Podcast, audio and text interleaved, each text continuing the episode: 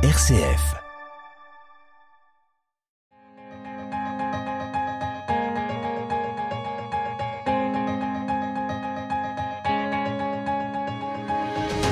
RCF, le quart d'heure européen. Tanguy Speck.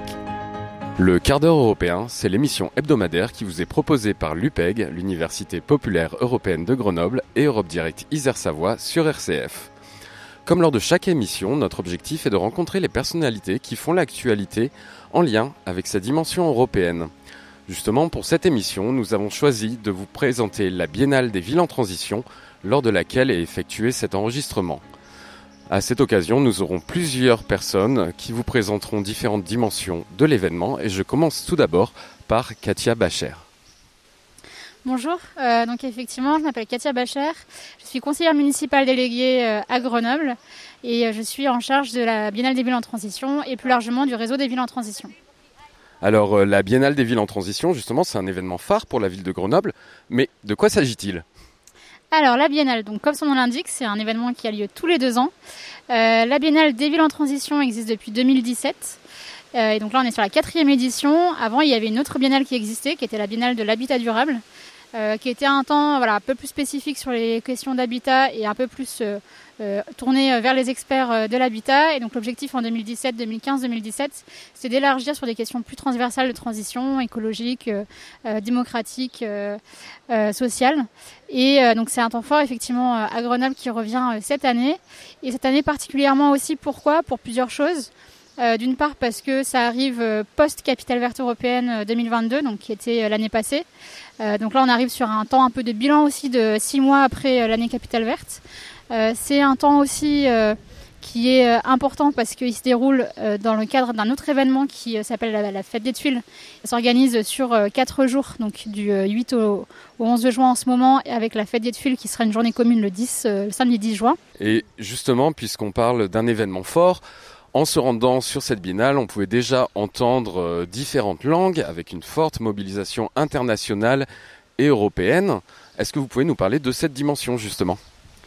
Effectivement, on a donc c'est une biennale qui euh, réunit des délégations étrangères euh, d'un peu de partout dans le monde, donc beaucoup de délégations euh, européennes et également qui viennent d'ailleurs dans le monde. On a par exemple sur les délégations européennes une délégation qui vient de Pontevedra, qui est une ville en Espagne, qui est aujourd'hui l'une des malheureuses euh, seules villes qui euh, reste à gauche euh, avec une municipalité qui a une, politique très volontaire de piétonisation massive de la ville depuis une vingtaine d'années et qui, fonctionne très très bien et c'est une, richesse de les avoir avec nous. On a également des villes qui viennent d'un peu plus loin. On a une délégation de Bethléem qui est présent notamment aussi sur le mois de juin pour le mois de la Palestine qu'on organise à Grenoble en ce moment. Euh, on a également des délégations qui viennent d'Inde, du Sénégal ou de Sao Paulo par exemple. Il y en a aussi des délégations qui ne sont pas forcément des élus, euh, mais euh, par exemple la présence du peuple Sarayaku, qui est une délégation de femmes euh, amérindiennes qui euh, se battent pour, euh, pour leurs terres, pour préserver leurs terres de l'exploitation minière pétrolière et qui seront présentes aussi sur ces quatre jours.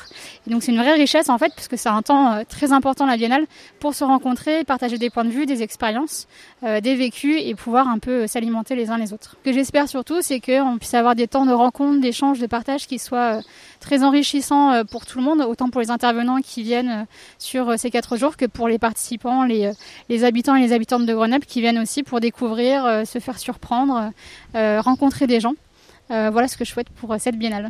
Et je vous propose, si vous le souhaitez, ben, de nous dire un dernier mot sur cette édition et sur ses spécificités. Euh, Peut-être un dernier mot, c'est de dire quand même que la biennale, c'est un temps euh, qui euh, est à la croisée un peu de différents publics. C'est un temps qui est à la fois populaire euh, pour l'ensemble des habitants et des habitantes du territoire.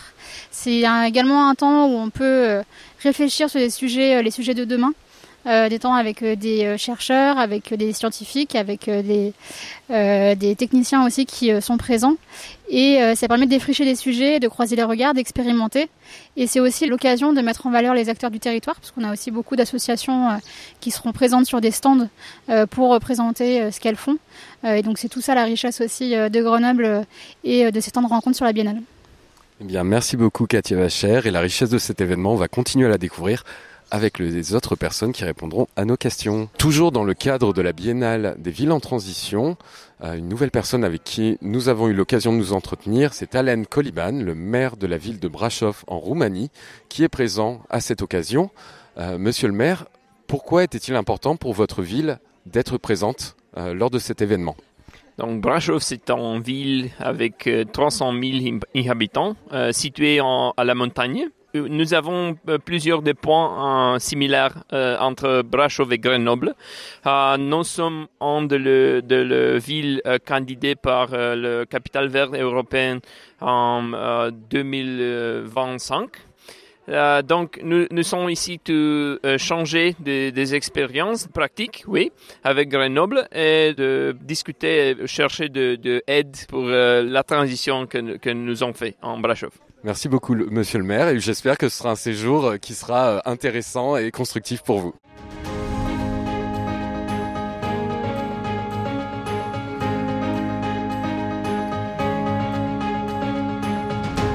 RCF le quart d'heure européen, Tanguy Speck. Le quart d'heure européen est toujours au parc Pompidou à l'occasion de la Biennale des villes en transition et je suis désormais avec Charlène Godebert qui a participé à l'organisation de cet événement. Alors euh, Charlène, euh, puisque vous avez œuvré depuis un certain moment euh, pour ces activités pour la Biennale, est-ce que vous pouvez nous parler un peu plus précisément du programme? Alors euh, oui, bien sûr, sur le parc Pompidou, on va retrouver différents espaces avec différentes activités. On a notamment un espace pour les conférences, mais aussi un espace pour les ateliers, parce que le but c'est aussi que les gens fassent des choses et expérimentent par eux-mêmes. C'est pour ça qu'on a aussi un espace Donuts, euh, donc l'espace Grenoble 2040, qui est un des projets euh, de la ville de Grenoble. On retrouve aussi la place du village sur le parc Pompidou, avec des stands où des associations du territoire peuvent venir présenter ce qu'elles font au public euh, qui va pouvoir euh, passer. On a aussi un stand live où on aura des émissions de radio et aussi un espace grande scène pour euh, accueillir le plus de public possible. Pour cette biennale, c'est au parc Pompidou qu'on se retrouve avec les citoyens, avec les collectivités, avec les partenaires. Mais pourquoi avoir choisi cet endroit? Alors pour euh, déjà une raison principale qui est d'avoir euh, une proximité avec la fête des tuiles parce que cette année l'événement biennale des villes en transition et fête des tuiles sont rassemblés. Le parc Pompidou étant à côté du cours Jean Jaurès, ça crée une continuité. Mais aussi moi je vois un autre intérêt euh, à avoir choisi ce parc, c'est que c'est un parc qui au final peu connu parce qu'un tout petit peu excentré. Et ainsi, les personnes qui viennent peuvent découvrir ce parc. Je me permets juste une dernière question, quitte à vous avoir sous la main. Vous avez, euh, tout au long de votre euh, travail euh, au sein de la direction Grenoble Ville Ouverte, travaillé sur ces questions de transition, d'Europe, mais aussi de local. quelle est l'importance d'avoir pour vous différentes dimensions qui sont rassemblées? Je pense c'est avant tout de créer un dialogue entre les échelles. On a besoin d'avoir ce dialogue entre les échelles Sinon, si on fait un événement qui est par exemple que local, on va impliquer les citoyens. Mais comment est-ce qu'on communique sur ce qu'on a appris à d'autres échelles pour pouvoir ensuite reproduire et capitaliser sur nos connaissances? Et en fait, le fait d'avoir plusieurs échelles permet de développer nos connaissances à l'international et ainsi avancer ensemble plus vite dans les transitions. Eh bien, merci beaucoup Charlène.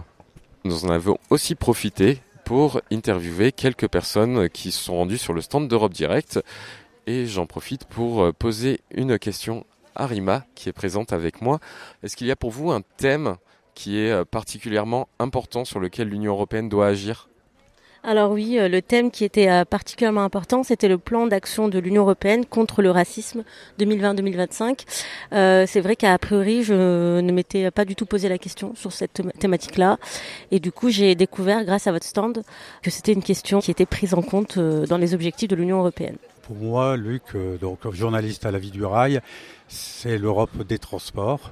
Euh, à l'occasion de l'année européenne du rail en 2021, euh, j'ai participé au train Connecting Europe Express dans lequel j'ai voyagé dans 6-7 pays d'Europe. Le développement des transports ferroviaires est très important pour lutter contre le réchauffement climatique. L'objectif de l'Union, que je partage complètement, le doublement du nombre de passagers transportés par rail et de doublement du fret transporté par rail d'ici 2030. Le sujet qui m'intéresse au niveau de l'Union européenne, c'est euh, au niveau des espèces protégées notamment. Il me semble qu'il y a des directives là-dessus et que la France ne les respecte pas complètement et a des amendes là-dessus. J'espère quand même que ça va avoir un impact à terme. Si nous avons évoqué le programme général de cette biennale des villes en transition, euh, on a justement, au-delà des ateliers, des stands, des animations et des délégations, des tables rondes qui concernent différents projets, différentes thématiques.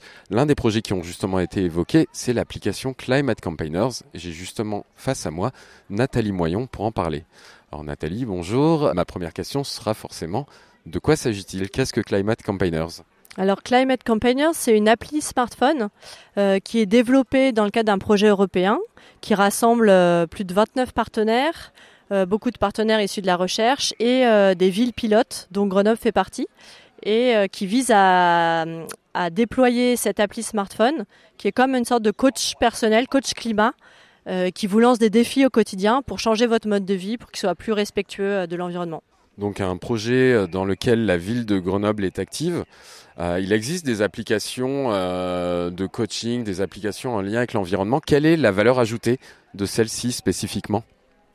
Alors, ce qui est euh, vraiment intéressant pour la ville de Grenoble dans le cadre de Climate Companion, c'est que l'appli, en fait, elle vous donne tous les, toutes les astuces et les conseils pour mener à bien les défis que vous osez relever. Donc, si on parle de tri des déchets, eh ben, vous avez sur euh, associer au challenge le, les éléments qui vont vous aider à bien trier vos déchets, comment ça se passe à Grenoble, euh, des événements euh, menés par des associations locales ou la collectivité pour vous faire rencontrer des gens.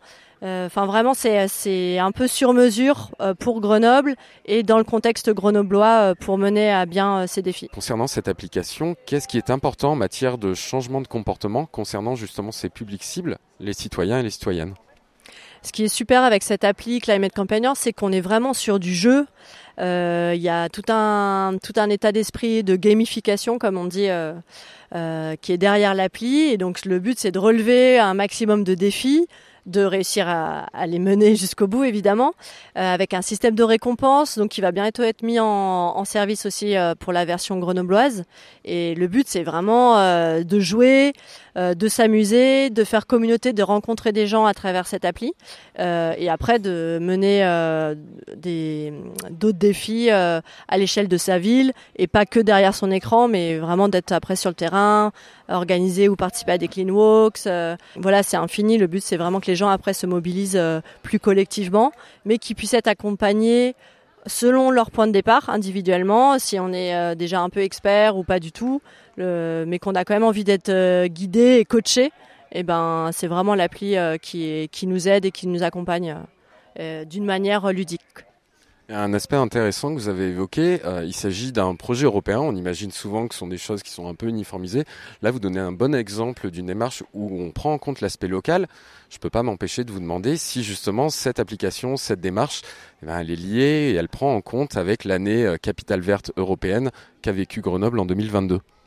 Oui, bah complètement. En fait, c'est vraiment été un effet d'opportunité puisque les, les initiatives euh, sont pas dans la même temporalité, mais elles se sont produites un peu, euh, un peu en même temps. Et euh, la logique de défi, ça a été aussi la logique qu'a sous-tendu l'année Capitale Verte, où on a souhaité que les citoyens, les entreprises, les collectivités s'engagent dans des défis. Et c'est vraiment c'est cette même logique qu'on retrouve dans l'appli. Euh, donc chacun s'engage et là on est dans la même passerelle parce qu'on a pu partager les ressources euh, les bons conseils euh, qui ont été euh, développés, documentés dans le cadre de l'année Capitale Verte, et ben on les retrouve dans l'appli et réciproquement. Et du coup, on a vraiment cette dimension universelle du changement de comportement qui fait la, toile de fond du projet européen avec le travail des chercheurs et des ONG, et puis le côté très pratico-pratique et qui s'adapte à chaque ville qui est partenaire.